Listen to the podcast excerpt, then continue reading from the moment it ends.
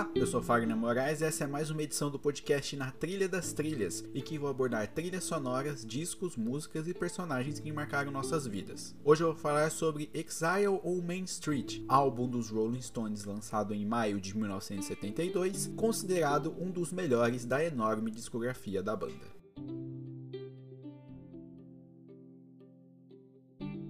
Os Rolling Stones são um verdadeiro símbolo do rock dos anos 1960 e 1970. Despojados, livres e criativos, poucos viveram tão intensamente o famoso lema sexo, drogas e rock and roll. Mas eles estavam ficando mais velhos, velhos entre aspas, e, beirando os 30 anos ou mais, desejavam fazer mais coisas. O disco psicodélico Their Satanic Majesty's Request de 1967 foi uma dessas tentativas não tão boas em fazer parte de um movimento. O que poderia ter sido um viés de baixa duradouro transformou-se em um dos momentos mais criativos da história da banda, quando emendaram uma sequência iniciada em Begar's Banquet de 1968 até Some Girls uma década depois. É muita coisa. Entre os trabalhos do período está Exile on Main Street, gerado em um momento em que, por mais aclamados que eles fossem musicalmente, as coisas andavam emocionalmente abaladas por outras questões.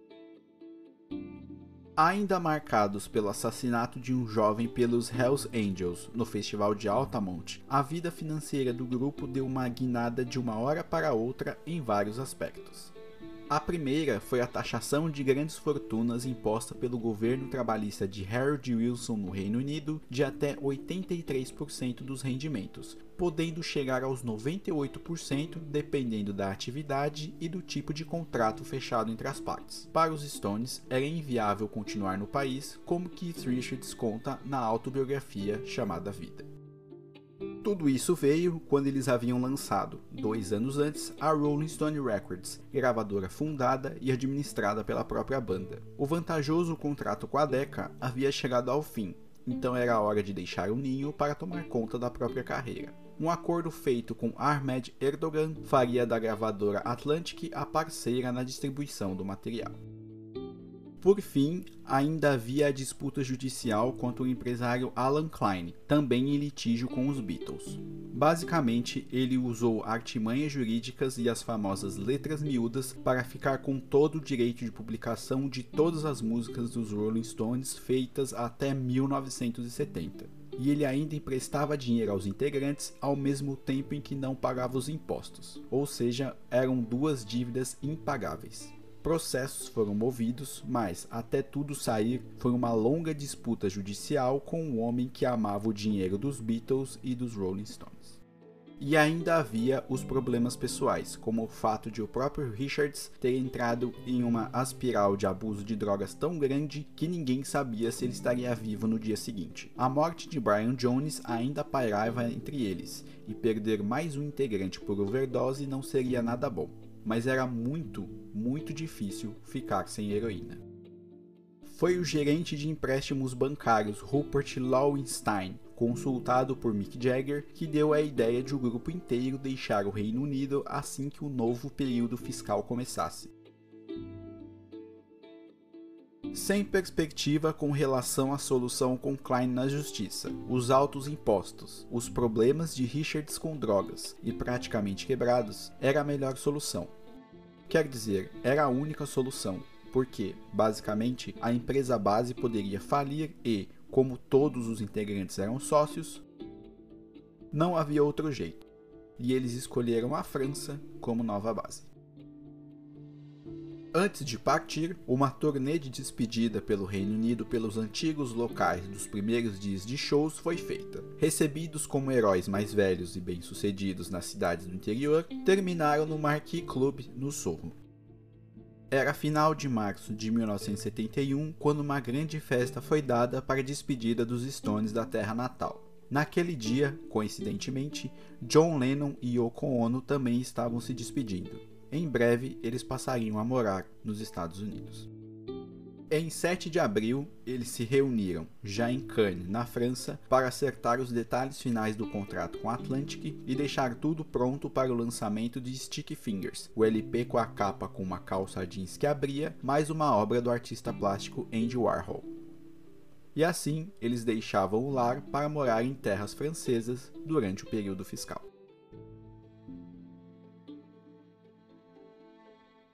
Um ponto importante na criação e produção de Exile ou Main Street foi o fato de cada integrante morar em um lugar da França, dificultando reuniões diárias para definir repertório, caminhos e estilo do trabalho. Mick Jagger, recém-casado com Bianca, então grávida de Jade Jagger, ficou em Paris, lugar ideal para brigá-lo com a família e o ego dele o baixista Bill Wyman e o baterista Charlie Watts foram para casas no interior, com Watts morando a várias horas de distância do local de gravação. Esse foi o primeiro de muitos problemas nos ensaios, quando atrasos e faltas de Watts eram comuns. Já o novato guitarrista Mick Taylor estava adorando tudo e pouco tinha a perder com a mudança, afinal era jovem e tinha todo o tempo do mundo pela frente. Por fim, Keith Richards e a mulher Anita Pallenberg escolheram Nelcott, uma casa de frente para a Baía de Villefranche, construída em 1890 por um banqueiro inglês. O que ele carinhosamente chamou de casa era uma mansão com 16 quartos na península de Cap Ferrat, com um imenso jardim e um grande portão de ferro, que seria aberto e fechado várias vezes ao longo dos meses e teria os mais diversos hóspedes, festas e tudo mais que um Stone poderia fazer para espantar o tédio. Bem adaptado, Richards vivia recebendo gente em casa em uma eterna festa, podia levar o filho ao zoológico sem ser incomodado e fazer passeios perigosos de lancha. E para quem estava indo economizar dinheiro e evitar a falência, a reforma da cozinha para abrigar todo mundo durante as refeições deixou Rupert Lowenstein com os poucos cabelos em pé.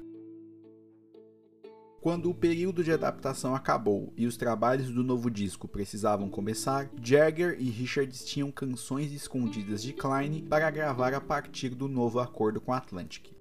Sem encontrar um estúdio adequado para começar e pela falta de confiança na contratação de tradutores, a, entre aspas, casinha de Richards acabou virando a base principal da primeira parte das gravações de Exile on Main Street, quando o já famoso estúdio móvel da banda foi levado até o local para ser usado.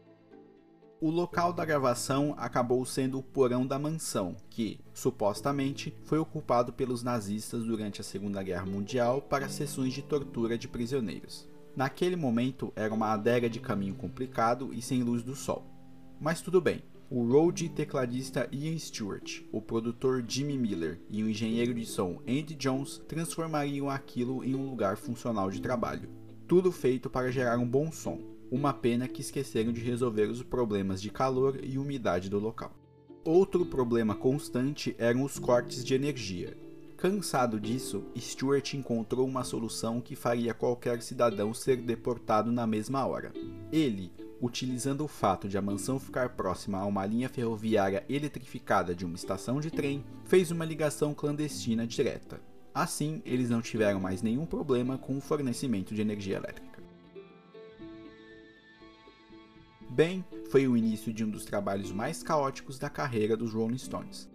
Jagger não se sentia à vontade em deixar Bianca grávida em Paris por longos períodos, então, pela primeira vez, estava mais afastado da linha de trabalho em um primeiro momento. Quem ocupou o vácuo foi Richards, e ele tinha um estilo bem diferente, é claro.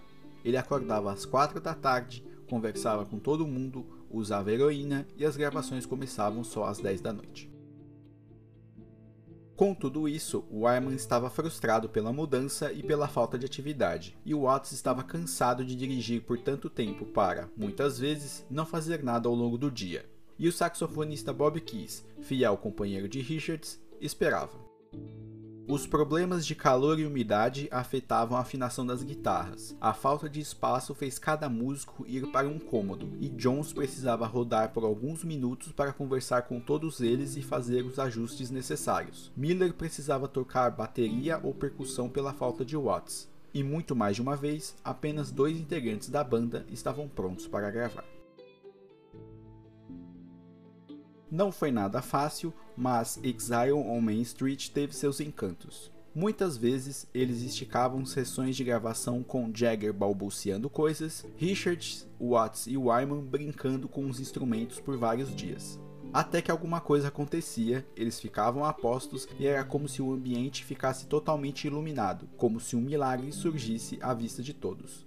Diferentemente do jeito general de Jagger, a primeira parte do álbum foi gravada nesse clima, entre caos e milagres cotidianos. Aos poucos, a festa foi acabando, o verão chegou ao fim, as folhas secaram, as pessoas foram embora e o período mais frio chegou com tudo. E quem chegou com tudo também foi a polícia local. Ao longo dos meses, a casa de Richards estava sendo vigiada praticamente 24 horas por dia, e, sabendo do enorme fluxo de drogas e da entrada e saída de convidados cheios de presentes para todos, era questão de tempo para acontecer algo e não ajudou nada quando uma leva considerável de guitarras foi roubada. Assim, todas as acusações e incômodos foram colocados na justiça e Richards poderia ter ficado um bom tempo preso. Acordos foram feitos e ele e a mulher tiveram que deixar a França o mais rápido possível. Para fugir dos problemas e terminar o trabalho do novo álbum, todos foram para Los Angeles. Era início de 1972. O material do período na França não tinha nenhum ajuste. Eram gravações cruas daqueles dias inesquecíveis do momento em que Richards, por alguns meses, mandou e desmandou. Na ensolarada Los Angeles, cheias de palmeiras, largas ruas e a distância necessária do fisco britânico, os Rolling Stones voltaram ao normal com Mick Jagger retomando o leme da embarcação. Chega de horários absurdos, chega de farra, não, de farra não, mas chega de preguiça. Jagger colocou a mão na massa e, para mostrar serviço, conseguiu ter nas gravações em Los Angeles os tecladistas Dr. John e Billy Preston e as melhores vocalistas de apoio da cidade para encorpar a sonoridade das canções. A gravação foi um processo lento e doloroso, ainda mais quando eles brigaram para lançar o que seria o primeiro disco duplo da carreira. Ninguém queria, era caro para fazer e para vender, e ninguém sabia como seria. Apesar das discussões na mixagem final, com intermináveis horas de disputas entre Jagger e Richards, eles concordaram ter material suficiente para um LP duplo.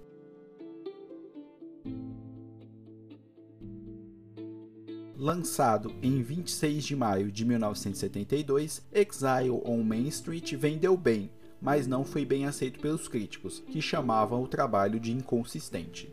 Só a Melody Maker acertou ao falar que era o melhor trabalho da carreira deles. Ao longo da década, a opinião mudou e o álbum duplo encerrou os anos 1970 sendo considerado o melhor trabalho da carreira deles, apesar dos protestos de Jagger em chamar o trabalho de aspas, muito rock and roll. Era um trabalho diferente, afinal, não pelo isolamento autoimposto na França, mas pelas referências ao country, gospel, blues e rock cru em letras cheias de palavrões e a primeira canção explícita de protesto da história da banda, Sweet Black Angel, sobre o histórico julgamento de Angela Davis. Longe de casa, os Stones estavam livres para criar, Sob a sombra de problemas financeiros, de drogas e conjugais, foi em uma mansão francesa, exilados e isolados do mundo, que eles puderam incorporar o espírito da música para criar algumas das melhores canções da banda. Exile on Main Street foi o último suspiro de um estilo de rock prestes a sumir ainda nos anos 1970. E só mesmo os Rolling Stones para entregar esse epitáfio.